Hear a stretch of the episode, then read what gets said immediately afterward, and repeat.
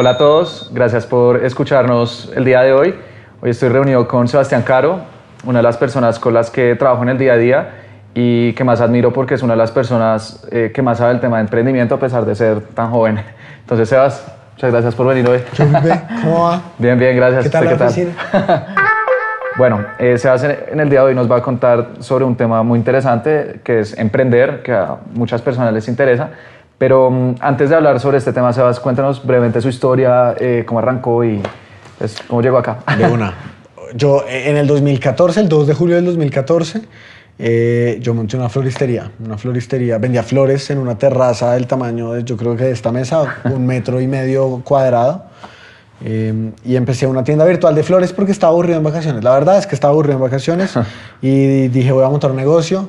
Y me encontré en un, pues un día viendo por televisión un programa, me encontré a un man en Canadá que vendía 5 millones de dólares en arreglos florales todos los meses y yo dije, marica, bien. yo quiero 5 millones de dólares, me voy a tapar en plata, Colombia es un país de flores, vamos a vender flores. Claro. Y me puse a vender flores, eh, un poco obstinado, yo toda la vida he sido muy terco, cada día soy menos terco, pero igual a veces soy muy soñador y creyendo que me iba a poner a vender 5 millones de dólares mensuales, nació la floristería en una terraza con un empleado que era yo, que era repartidor, vendedor, todo. florista, barrendero, todo. Yo hacía absolutamente todo. Yo me iba a las Bien. 4 de la mañana y compraba los arreglos de flores, perdón, las flores, cargaba los bultos, los echaba a la camioneta a las 4 de la mañana, llegaba a mi casa a las 6 de la mañana, desayunaba, me iba para la universidad a estudiar, durante el día iba vendiendo por Wow. WhatsApp los arreglos de flores, luego lo- iba a mi casa, los que había vendido los iba y los entregaba en los carros de mi casa, le pedía a mi mamá que entregara uno, yo, entregara, yo entregaba a otros. Eh, en la noche tenía que limpiar la terraza en donde trabajaba, eh, hacer trabajos de la universidad y al día siguiente vuelve y empieza. Wow. Así empecé, empecé, Pesado, muy pesado, empecé vendiendo flores. Sí, pesado, pero yo creo que son esas experiencias que uno tiene que vivir en la vida, Claro. como que uno en la vida de verdad tiene que aprender a comer un poquito de mierda. Uno puede decir groserías acá. ¿sí? Bien, claro que sí. qué pena. eso es una gran frase. Sí. Que aprender a comer Uno un en la vida de tiene que mierda. aprender a comer mierda, porque yo todo lo tuve en la vida. Yo, yo tuve una- unos papás que me dieron absolutamente todo y que la única vez que me dijeron que no fue cuando yo les dije que quería montar un negocio. Y monté una empresa con un millón de pesos que ellos no me quisieron prestar y fue lo mejor que me pudo haber pasado en la vida porque ese levantarse a las 4 de la mañana a hacer una tarea que no quería hacer, que era madrugar para ir a comprar flores, me enseñó carácter, me dio mucho carácter, me dio disciplina y, y cuatro años, cinco años después de que eso pasó, hoy ya no vendemos flores, tristemente, pero hemos evolucionado muchísimo más y, y fundamos Dataflix, que es todo este, este animal que está creciendo, es este bebé. Eh, fundamos Dataflix hace un año y medio. Dataflix nació con un empleado hace un año y medio, que era yo. ¿Y hoy cuántos son? ¿Cuántos somos? 38, 39. 38. Wow, casi 40 personas. Estamos creciendo a toda y estamos creciendo a toda por, porque, porque hay huevas, estamos creciendo a toda porque hay carácter, porque hay disciplina, pero por encima de todo estamos creciendo a toda porque hay un equipo. Porque hay gente que sabe hacer las vainas mejor de lo que lo sé hacer yo, porque hay gente que está enfocada, porque, porque la gente acá piensa y toma decisiones y están todo el tiempo moviéndose hacia adelante, porque hay una meta, porque tenemos claro para dónde vamos, porque sabemos qué queremos y aunque no sabemos cómo vamos a llegar allá, tenemos muy claro qué es lo que queremos hacer. Y, Se aprende y- en el y hemos aprendido. Pasamos de vender flores en una terraza, luego llegamos a tener 11 marcas diferentes, flores, tortas impermeables, cascos, fajas. Vendíamos 5 mil productos mensuales, vendimos esa empresa. Con lo que vendimos esa empresa montamos Dataflix. Y bueno, hoy en día esta es nuestra casa, somos el primer laboratorio de datos de Colombia. Han cambiado mucho las cosas, ya no hacemos arreglos de flores, pero los guardo en mi corazón porque fueron los que nos trajeron experiencia, claro, que, que te permitió llegar en este momento a donde estás. Tal cual. Me gustaría que habláramos del tema de emprender, que al final es tu fuerte, que ya estás haciéndolo aproximadamente cinco años y que siento que cada vez hay más personas jóvenes, especialmente en Colombia, que mm, el tema de, de salir a una carrera, una profesión, buscar un trabajo, etcétera, ya no les suena tanto. Quieren aprender a emprender, pero siento que hay demasiada información en el mercado, hay mucho humo también. Entonces, ¿qué le dirías a esas personas jóvenes que quieren aprender, emprender, que tienen sueños y que mm, no saben bien por dónde empezar? No, pues que empiecen, marica. Empiecen. O sea, la verdad, vean, una de las cosas que yo más me he dado cuenta es que uno cuando está empezando la caga. Ok. No importa si usted tiene uno, un día o cinco años de experiencia o 20, 30 años, el primer día usted siempre la va a cagar cuando está haciendo algo nuevo. Así que pues cáguela, cáguela y cáguela con ganas y cáguela rápido.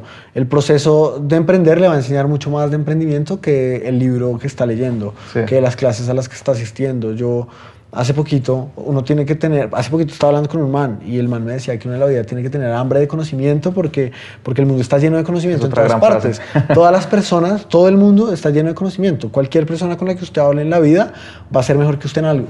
Y usted debería poder aprender de esa persona en lo que usted reconozca que esa persona es bueno. Claro. Y en ese sentido, el, el mejor consejo para empezar es empezar. Empezar. Es empezar. Sal- es, saltar es al agua. sa- Saltar al agua. es Saltar al lanzarse al vacío y ver qué putas. O sea, qué putas me metí en este bollo, cómo voy a vender arreglos de flores. Me metí en este bollo, cómo putas voy a hacer una campaña presidencial con datos. Me metí en este bollo, cómo putas voy a vender este producto por internet. Porque en el proceso, que es algo que nos ha pasado mucho a nosotros, Sí. en el proceso aprendemos a hacer cosas que no sabíamos antes, pero decíamos que sabemos hacer. Y eso digamos que involucra un poco de bragging, que no es, pues, no es tan cool. Pero sí, es, es saberse Pero, vender. pero, vender. pero sí, al final del día, para empezar, solo se necesitan ganas, se necesitan huevas. Y, y para empezar, solo se necesita tener hambre. Ganas de verdad de hacer, de, crear, de construir, de aprender, de entender, de cagarla. De cagarla. De entender que uno puede cagarla y, y no está mal. Porque, por ejemplo, esa es una de las cosas que a mí más me han servido.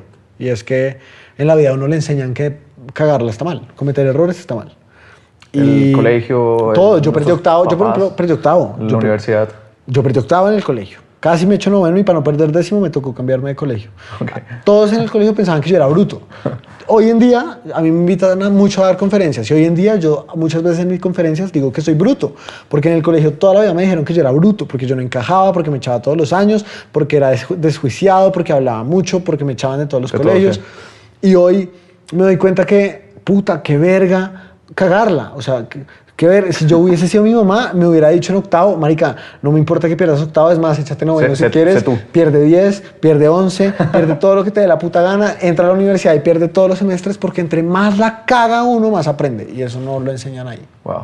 Ese es. Y yo lo aprendí cagando. Wow. Que en el fondo es, es ir en contra precisamente de lo que uno le enseñan. Y yo creo que, además de lo que uno le enseña, también de alguna manera miedos. ¿Sabes? Como que al final el tema de miedo a cagarla es como que qué va a decir la gente. eh, no sé, al final, como que puede que agrandemos más las cosas de lo que son Sí. con tal de seguir en esa zona y al final es como no pasa nada. Hay que cagarla y Las hay que cagarla mucho. Retomando otra vez a la historia. Tus papás te dijeron, no te vamos a prestar ese dinero. En el momento me imagino que fue duro, Yo- es como, no, pa, yo fui a mi mamá. ¿Cómo te conseguiste ese millón de pesos? Porque alguien, pues en la universidad, un millón Sí. o 300 dólares no es fácil. Esa, esa historia ¿Cómo, es cómo los conseguiste? Porque yo le dije a mi mamá, pues, yo, yo me encontré con estos arreglos de flores y le dije a mi mamá, mami, me voy a hacer rico. O sea, me voy a hacer millonario. Yo soy así, siempre he Sí. sido así y hablo mucha mierda y me gusta. Voy a ser millonario. Y mi mamá me dijo, qué puta, yo estudiaba literatura en ese momento en la universidad. Mi mamá Ok. se, se cagó de la risa y me dijo, dale. yo sé que sí. Bien, Escribe, sigue escribiendo cuentos y poemas, maricón. Y después eh, le dije, mami, necesito que me prestes un millón de pesos porque con eso voy a montar una tienda virtual y voy a hacer publicidad en redes sociales. Y mi mamá me dijo, ok. no le va a prestar un millón de pesos. Así tal cual, me dijo que no. Mi mamá, o sea, entendamos que en mi familia nunca me ha faltado nada. Yo nunca he tenido, a mí nunca me ha faltado nada. O sea, yo he tenido una, Bien, una muy sí, buena sí. vida, tuve, he tenido- tuve mucha suerte porque mis papás eh, siempre nos pudieron dar absolutamente todo. apoyaron. Eh, siempre me apoyaron en todo. Y la única vez que me dijo mi mamá que no era en ese momento. No te voy a prestar ese millón de pesos. Entonces yo soy muy terco y, y decidí irme a buscar trabajo en un call center. Ok. Así que al día siguiente... También en conseguí- vacaciones, En en vacaciones. época. Todo esto pasó en vacaciones. Entonces yo al día siguiente que mi mamá me dijo que no, yo un poco emputado y rayado con mi mamá dije, no, pues las huevas, voy a conseguir trabajo. Ella cree que no soy capaz, pues sí soy capaz. Voy a probar que sí. Y al día siguiente conseguí trabajo. Fui a un call center, me pagaban un millón de pesos al mes y yo como necesitaba un millón de pesos, iba a Perfecto. trabajar un mes. Y las vacaciones duraban un mes y dos semanas. Lo que me quedaba de vacaciones era como un mes y dos semanas. Pues nada, me fui a trabajar en un call center, trabajé un mes, conocí gente maravillosa, aprendí muchísimas cosas, pero yo tenía claro que yo lo que quería era la plata para montar mi negocio. Una vez tenía la plata, monté mi negocio. Trabajé un mes y es el único mes de mi vida en el que he tenido un trabajo. Es el único mes en el que he cobrado un salario eh, y con la liquidación nació Top Florist y con Top Florist nació Ali París y con Ali París nació Imperwear y con Imperwear nació la bodega y con la bodega se vendió y nació Data Freaks. Y Data Freaks nació con cero pesos. Y hoy, un año y medio después de que haya nacido Data Freaks, Dataflix tiene 40 personas apoyando, trabajando todos los días. Eh, hacemos cosas súper increíbles, muy chéveres, muy interesantes. Y todo esto empezó con un millón de pesos. Un millón de pesos. Que no te quisieron dar. Que no me quisieron dar. Pero menos mal no me los dieron porque si me los hubieran dado no los habría valorado tanto como lo que me costó a mí comer mierda y trabajar en ese call center. Y, y lo más probable es que como emprender es tan puto, eh, en la primera quiebra que yo me metí, si a mí me hubiesen prestado ese millón de pesos mis papás, mm, no hubieras valorado. No los hubiera valorado y hoy se los estaría pagando. Seguramente estaría trabajando en cualquier lugar, no sé. ¿Quién sabe, no? ¿Quién sabe? ¿Quién sabe que hubieras terminado? Bueno, creo que acá hay, hay, dos cosas muy importantes que, de lo que mencionaste. La primera es no perder el norte. Al final, pues, Tal cual. tenías ese sueño em, y, y no te dejaste distraer por esos primeros salarios, ese millón de pesos que pues digamos que ya pues, lo ves seguro, empiezas a trabajar, sino dijiste, voy un mes, me consigo esa plata y me voy. Que me pagan, eh, que tengo un horario, me voy, porque es mi sueño y lo quiero hacer. Entonces, el primero es no perder el norte y el segundo, que es, creo que como se llama la entrevista, es que hay que comer mierda. Em, ¿Qué opinas de estas personas que pues, se consiguen, pues están en YouTube, en el Internet, que dicen que no, que emprender, em, pues ese tema de que hay que trabajar duro, al menos en, en, un comienzo no es necesario, que uno puede trabajar en una playa tres horas al día en el computador según tu experiencia, ¿qué opinas de eso? No, eso depende. Eso depende de las personas. Yo, yo soy súper workaholic, a mí me encanta trabajar. Son las 10 de la noche, marico. Sí, ¿crees? Es jueves, 10 de la noche, nosotros seguimos acá. Seguimos acá. Eh, Después del trabajo. Eso, eso es de personas. Yo no quiero tener una vida fácil. ¿Crees, que, digamos que yo creo que, yo creo posible al comienzo? Yo creo que hay, dos, hay varias cosas importantes que quiero decir. La primera, emprender está de moda, ¿no? Entonces todo el mundo quiere ser emprendedor en Instagram. sí, entrepreneur, entrepreneur hashtag lifestyle. La vida real es que emprender es una mierda. Es una mierda porque todos son problemas. Pero eh, no, no, no, no, existe, o sea, si uno quiere en la vida llegar a ser alguien y hacer un cambio positivo o hacer algo interesante en la vida, uno tiene que estar dispuesto a aprender a pilotear la turbulencia, porque todo se va a mover. Okay. Todo se va a mover. Esta frase no la dije yo, eh, pero, pero es verdad. Si usted quiere ser alguien en la vida y generar algo, algo que valga la pena para usted, para su familia, usted tiene que aprender a pilotear. Okay. Porque lo más probable es que todo se le mueva en el proceso. Cuando nació la floristería, al mes yo me quebré y no me lo esperaba. Y fue mi primera quiebra. Y mi mamá, eh, en una historia muy bonita, básicamente lo resumo diciéndome, ella se me sentó un día y me dijo, si te vas a quebrar, quiebrate con toda, pero quiebrate a los 20 y no a los 30. Es el momento perfecto que tienes. No me falta nada, yo no tengo que pagar. Yo en ese momento no tenía que pagar hipoteca, no tenía que pagar arriendo, no tenía nada. O sea, yo no tenía nada. Pues, yo, no había mucho que yo no tenía nada que perder, momento, más que ese millón de pesos. Y en mi primera quiebra mi mamá me dijo eso. Y con el tiempo empecé a entender que, y, lo, y siempre hago esta analogía, emprender es como boxear. Y cuando usted emprende por primera vez, le van a pegar todos los días en la cara. van a noquear. Y, y, y, es verdad, a mí todos los días, yo todos los días me levanto a esquivar puños. Porque con el tiempo, la experiencia no va a hacer que a usted le peguen menos. Lo que va a hacer es que usted aprenda a esquivarlos. Y es lo mismo, si usted aprende a pilotear, el avión no se le va a caer. Wow pero la turbulencia lo va a mover. La turbulencia sigue, pero uno se vuelve mejor piloto. Y, exactamente. Y el carácter, eh, la experiencia, eh, el equipo, eh, hacen que usted al final del día pueda pilotear y llegar mejor. Donde antes hubiera caído. Donde, antes, lo hubiera noqueado, ya no. Tal cual. Y o sea, seguir separando. seguir y separando. Aprende, y aprende a esquivar y aprende a soportar cada vez golpes más duros y crecer. Crecer es puto, porque crecer, crecer quiebra, crecer cuesta, crecer duele, crecer, crecer destruye, crecer golpea. Claro. Pero en ese proceso uno tiene que tener muy centrada la cabeza y saber muy bien para dónde va, qué es lo que uno quiere, porque no hay otra forma de hacerlo.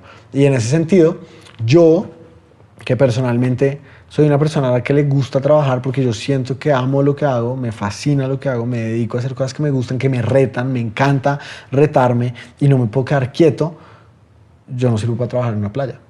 Pero hay gente, eh, hay personas que, que, no necesitan ese mismo ritmo eh, para hacer cosas. Ahora, yo creo que, que Simón Borrero, eh, Mark Zuckerberg, Larry Page, Elon Musk, no llegan a donde están trabajando en la playa. Yo creo que llegan a donde están show off. Sí, claro. Comiendo mierda todos los, hijos de putas días, aprendiendo todos los días algo nuevo, conociendo personas interesantes todo el tiempo, teniendo conversaciones, quebrándose, cagando. puños aprendiendo a probar y entender que probar está bien aunque los, las pruebas salgan mal, esquivando puños. O sea, la verdad es que, pues, usted no se vuelve Obama, usted no se vuelve Hitler, usted no se vuelve... eh, Luther King, etc. Gente nadie que realmente si usted no está dispuesto a, a comer la mierda a pagar el precio. pues claro, tal cual. Pagar el precio. Y, y ese precio es costoso y cuesta años, sudor, lágrimas, Lágrimas. personas, tiempo, Plata. plata, muchas cosas. Aunque la plata, pues digamos que sí, cuesta plata, pero, pero la plata. sí. Yo empecé con un millón de pesos, hoy en día tenemos mucho más y vamos por mucho más. Y creo que en- si me tocará volver a empezar de cero, me importa un culo porque la tengo clara y ya sé cómo se hace. Y, y sé cómo se hace hasta hoy. Pero seguramente en Ajá. 10 años lo que hoy en día me ha, me ha costado crear en 5, seguramente en 10 años lo voy a poder crear en 5 meses. Claro. Porque claro, así porque funciona el ser. Es, es- es- es exponencial de alguna Tal manera. cual. Y en ese sentido, pues no sé, eh, yo no soy emprendedor de Instagram. Y, y creo que uno, cuando aprende a esquivar los golpes y a pegar también uno, pues Claro. también le gusta el Porque hay que boxeo. volver. Y a mí, me, me y- a mí me, me he vuelto boxeador. Entonces, en ese sentido, no serviría yo para trabajar en una playa. No le creo mucho a la gente que lo hace, pero conozco personas que, que les es va muy bien. igualmente. Conozco personas que les va muy bien y que no quieren eh, que sean las 10 de la noche un jueves y estar trabajando. Y yo lo respeto, pero, pero todos los cambios requieren sacrificio. Y si usted quiere generar un impacto positivo en lo que sea que usted haga, tiene que aprender a vivir en turbulencia. Y hay que aprender a pilotearla. Tal cual. Wow. En conclusión, sí se puede, de alguna manera, eh, alcanzar cierto nivel y, y es muy respetable, pero como Sebastián dice, si uno quiere tener un impacto realmente grande en el mundo, eh, hay que pagar el precio, hay que pelear Price. muchas veces, eh, lo van a tumbar, pero es seguir separando. Tal cual. Eh, tú mencionaste cuando estás mencionando tu historia algo muy importante y es el equipo. La importancia de rodearse un buen equipo. Lo es todo. de- de- lo es todo. Cuando estás buscando personas dentro de tu equipo que, que- que has aprendido que son personas que al final te aportan. O sea, una persona que quiere arrancar, nunca ha tenido un equipo, ¿qué le recomendarías? Total. Bueno, voy a decir dos cosas. La primera, el equipo lo es todo y voy a explicar por qué lo es todo. Ok, En la vida es imposible que uno sea bueno para hacer todo. No se puede. Todo. Los mejores equipos, o sea, incluso jugar fútbol, usted tiene que jugar con 12, 11, 10 personas más. Claro. El que sabe tapar no es el mismo que mete goles, y el que mete goles Que no es el mismo que defiende. defiende. ¿Por qué? Porque hay gente que sabe hacer lo que sabe hacer y creer que uno puede hacerlo todo es un error. Creer que una empresa depende de una persona, o más bien, porque esto pasa todo el tiempo, que una empresa dependa de una sola persona es un error. ¿Por qué? Porque al final en la diversidad está el placer, como dicen por ahí, y, y uno tiene que reconocer que uno es malo para vainas. Claro. Y si yo soy malo para vainas, usted es bueno para cosas en las que yo soy malo. Y si yo puedo reconocer que usted es mejor que yo en algo, ¿por qué no, por qué no le pido ayuda? Claro. Y porque no viene y usted me complementa. En la medida en la que uno es capaz de armar un equipo de personas que se complementan entre ellos y que suman, pues es difícil que le resten, es difícil Claro. que le echen para atrás, es difícil. Y en ese sentido, el equipo lo es todo. Ahora, yo que he aprendido, a mí me gusta la gente curiosa, porque yo soy curioso. Yo soy súper hiperactivo, súper hiperactivo. Y a mí me dicen de todo. Me, me- me molestan con ese tema, porque yo soy muy hiperactivo, soy súper disperso. Y las cosas que yo no tengo, trato de buscarlas en las personas que me complementan. Pero las cosas que más quiero buscar en una persona cuando trato de contratar a alguien es gente que quiera aprender, es gente que no le tenga miedo a los retos, porque cuando uno emprende lo único constante es el cambio y lo que hacemos hoy es muy probable que no lo hagamos mañana y que no se vaya a hacer igual en, el futuro, Sí. porque estamos cambiando y yo no quiero a alguien que me diga, puta, tengo miedo a cambiar. No, porque yo quiero hoy curar el cáncer y mañana construir carros voladores y seguramente son cosas completamente distintas y lo que necesito es gente que esté dispuesta a asumir el reto de aprender cosas nuevas para que el día de mañana curemos el cáncer o construyamos carros voladores, pero sin importar que sea lo que tengamos que hacer, no les dé miedo asumir el reto de hacerlo. Y, y yo creo que eso es demasiado importante. Y para que una persona esté dispuesta al cambio, tiene que ser una persona curiosa, tiene que ser una persona dispersa, tiene que ser una persona que esté dispuesta a aprender, tiene que ser una persona social, tiene que ser una persona empática, tiene que ser una persona... Data freaks, tiene- data freaks es así. Sí. Usted tiene que ser una persona que esté dispuesta a desarrollar su potencial para crear. Y si esa usted es una persona que no es capaz o que le tiene miedo al cambio o que le tiene miedo al rechazo o que le tiene miedo a cagarla, baila. Esto no es para todos. Y, y de hecho, eso es una conversación bien bonita porque ahorita Dataflex está en todo el proceso de construir su cultura. Porque como hemos crecido tan rápido, nos hemos dado cuenta que hay una cultura en Dataflix. Y nosotros no la hemos incentivado, sino que se ha venido Está formando sola. por las personas que están formando el equipo. Porque las personas tienen su personalidad y le ponen una personalidad a la empresa. Totalmente. Y nos hemos dado cuenta que mucha gente que ha llegado acá a trabajar no se queda, porque el ambiente no es para todos, porque no todos, sucedido. no todos están dispuestos a barrer la oficina. Y no es porque no podamos pagar a una señora o una persona que nos barra la oficina, es porque yo quiero que entiendan que yo, Sebastián Caro, que soy el dueño de esta vaina, también la barro, porque es mío, porque lo quiero y quiero transmitir eso. Y, y quiero transmitir que yo no me pago un salario porque yo no trabajo acá por plata. Y quiero transmitir que vamos a ser más grande que Google porque, porque, porque podemos.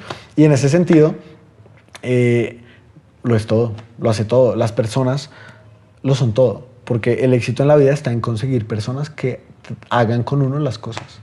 Y Que- y que nos complementen. claro, que nos complementen, que sean mejores que nosotros en todo, pero más importante, que puedan compartir con nosotros eh, los valores más importantes. Ok, entonces alguien que quiera em, en este momento crear un equipo, entonces ser un poco autocrítico y yo creo que más que autocrítica es quizás humildad, reconocer que uno no es bueno en todo Que uno es bueno en todo. mm, y decir, ser, ser como muy honesto consigo mismo y decir, yo soy bueno en esto, no soy bueno en esto y a partir de ahí buscar personas que me complementen, pero que además que me complementen compartamos los mismos valores. Que para ti es curiosidad, pero para otra persona pueden ser otros y, y Sí. también son muy válidos. No, y- Entonces, y- reconocer errores y, y definir valores. Creo que son las dos bases al final de empezar a, a construir un equipo. Sí, total. Sí, total, totalmente, totalmente. Ok. No lo mencionaste, pero tú fuiste uno de los primeros casos de éxito de Facebook en Ah, Latinoamérica. sí, se, me olvidó. Sí, de hecho, eh, bueno, Facebook trabajó una parte del, del equipo de ellos a grabar un video de la empresa de Sebastián porque eh, hace cinco años, si hoy en día el mundo del marketing digital, Facebook, Instagram, etcétera, Google, son nuevos, hace cinco años era, mejor dicho, especialmente Facebook era muy nuevo. Hace cinco años, pues empresas que estaban pautando eran pocas y tú fuiste uno de los primeros casos de éxito. Entonces, quisieras contarnos un poco tu experiencia alrededor de esto. Este, al Nosotros- final, en este contenido sobre este tema. Entonces. ¿cómo aprendiste ya un poco más de marketing y gente que digamos que tenga una tienda? ¿Qué le recomendarías también? No, nosotros fuimos el primer caso de éxito que, de Latinoamérica, de Facebook para pequeñas empresas, para pymes. Eh, y fue, fue un proceso muy bonito. De hecho, cuando yo monté la floristería, nosotros vendíamos arreglos de flores en forma de animales. y eran unos arreglos bastante innovadores en su momento. Así que empezamos, un día yo estaba estudiando para un parcial de latín con mi mejor amiga y me llegó un correo que decía, hola Sebastián, queremos entrevistarte para que salgas en una nota del tiempo. El tiempo, para los que no sean de Colombia, es el periódico más grande de Colombia. Pues obviamente yo me puse muy feliz, Claro. marica, soy famoso, a entrevistar, lo máximo. Claro, un periódico Un periódico. y el más grande. Pues obviamente me puse muy contento y organizamos esa entrevista y cuando se me hace, llegaron los periodistas a conocernos, se sorprendieron conmigo porque yo en ese momento tenía 19 años y les empecé a contar la historia, como no, yo voy a la plaza de mercado y la vaina y no sé qué y todo. Y estos manes se enamoraron de mí y empezaron, me dijeron como, nos gusta mucho la idea de las flores, vamos a hacer esta nota de las flores, pero queremos hacer ahora una de ti. Entonces salimos en el tiempo, luego salimos en ADN y empezamos a salir en muchos medios de comunicación porque a la gente le empezó a interesar, como así que había un pelado joven de 19 años montando una empresa por internet vendiendo Claro. flores. Y empezamos a salir en muchos medios y fue muy divertido porque empezamos a hacer ruido. Entonces Top Florist, que era la floristería, empezó a crecer. Y en algún momento de la historia, Facebook se enteró de que había un pelado emprendiendo por internet usando su plataforma y nos llamaron y nos invitaron a su oficina en Bogotá a que les contáramos la historia. Me senté con Jorge, que en ese momento era el director de comunicaciones para la América Latina de Facebook. Y me dijo, cuéntame, cuéntame la historia. Entonces yo le dije, eh, pues ya para ese momento teníamos como cinco o seis empleados. eh, Ok. y le empecé a contar, no, mira, yo empecé en una terraza, bla, bla, la vaina", le conté todo. Y el man dijo, Facebook, la meta de Facebook en el mundo es make the world open, shared and connected. Hacer el mundo más abierto, compartir el conocimiento y, Y conectarlo. Y ver que hay pelados de 19 años emprendiendo, dando empleo, generando un impacto positivo. que hay que mostrarle que es, es- es un ejemplo, es la- es un ejemplo personas. de la misión de Facebook Claro. conectando a la gente para que cualquier huevón de 19 años, bruto, Lo que lo pueda hacer. echaron de todos los colegios, que no sabe de nada, que no entiende de negocios, lo puede hacer. Entonces dijeron, queremos que tu historia sea famosa y queremos que todo el mundo sepa lo que haces. Entonces nos escogieron como caso de éxito, nos empezaron a capacitar en temas de datos, en vender por internet, en cómo funciona el tema de marketing online y nos empezaron a invitar a dar conferencias por muchas partes eh, contando la historia de cómo lo habíamos hecho. Eso fue en el 2015. y pues ahí fue que empezó a crecer la floristería. No tanto por la floristería, sino porque cuando empezamos a recibir la capacitación de Facebook, nos dimos cuenta que tal vez, tal vez, solo tal vez, podíamos vender otro producto por internet que no fueran flores. Y ahí nació la pastelería. o sea, después de la floristería, el siguiente negocio que fue una pastelería, online, todo virtual. Y después una empresa de desayunos a domicilio. Okay. Y después una empresa de impermeables para moto. Y después todo online. Súper diferente. Y después una empresa de cascos para moto. Y después una empresa de fajas. Y después llegamos a tener 11 marcas distintas, todo por internet, por una razón y es que tuvimos, a mí se me prendió el bombillo en ese momento cuando me empezaron a capacitar y dije, oye, ¿y si yo vendo otra cosa? Y pa, nació la, la pastelería.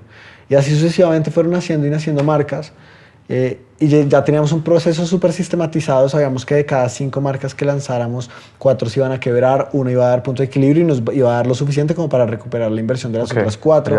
Entonces, de esas 11 marcas que creamos, realmente en total creamos casi 27, perdón, 38. Creamos casi 38 marcas distintas, de las cuales 27 se quebraron. Ok, y le 11, las 11, sí. 11 o sea, 11 fueron las que, las que funcionaban, las que vendían 5 mil eh, productos mensuales, las que le daban empleo a más de 30 personas, estábamos en varias ciudades de Colombia, bla, bla, bla, bla, bla.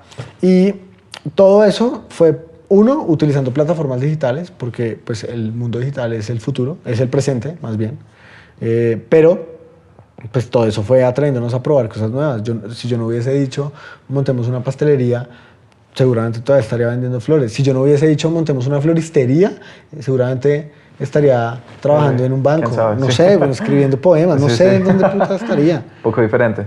Entonces acá otros dos temas muy importantes que tocó Sebastián. La primera es, y precisamente lo que hemos dicho a lo largo de toda la entrevista, hay que probar cosas, hay que probar, no hay que perderle miedo al fracaso, probablemente las primeras van a ser un fracaso, pero hay que seguir probando, probando, porque tú llegas a un punto que sabes que de cinco, una le pego. Entonces ya es cuestión de probabilidades y va a seguir y seguir hasta que, hasta que me salga. Entonces, primero, prueben, no les dé miedo probar, porfa, por favor. Y la segunda es el tema de vender por internet. Eh, emprendiste todo tipo de negocios, flores, ponques, fajas, cascos de motos, eh, impermeables. Todo. Y todas las hacías a través del internet. Entonces, no importa en qué sector estés, aprende a vender por internet porque alguna frase que me gusta mucho es que el internet no es el futuro, es el presente, ya está acá. Entonces, prueba un montón de cosas y aprende a vender por internet. Esa se me hace que es una muy buena combinación. Entonces, Sebas, muchísimas gracias. La verdad, esta entrevista ha estado increíble. Creo que las personas que nos escuchen van a aprender mucho. Espero que también hayan tomado nota y lo más importante, que lo apliquen, que es al final para la razón por la cual hacemos todo esto. Cuando Pipe me dijo que quería montar este proyecto, me, me dio mucha eh, nostalgia porque yo también tengo un proyecto parecido que no le he dado la importancia que requiere y de verdad quiero que la saque del estadio.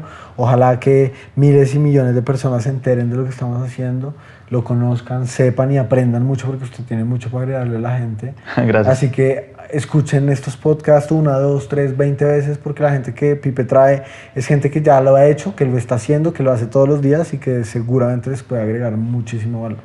Bueno, Sebas, muchísimas gracias. Estamos hablando. Ah, y algo importante. Sebas, para las personas que quieran seguirlo, quieran seguir su contenido, ¿dónde lo pueden encontrar? Eh, yo tengo un canal de YouTube, me pueden buscar en YouTube como Sebastián Caro, en Instagram SebasCaro94 y ya, escríbanme, yo contesto todos los mensajes que me escriben.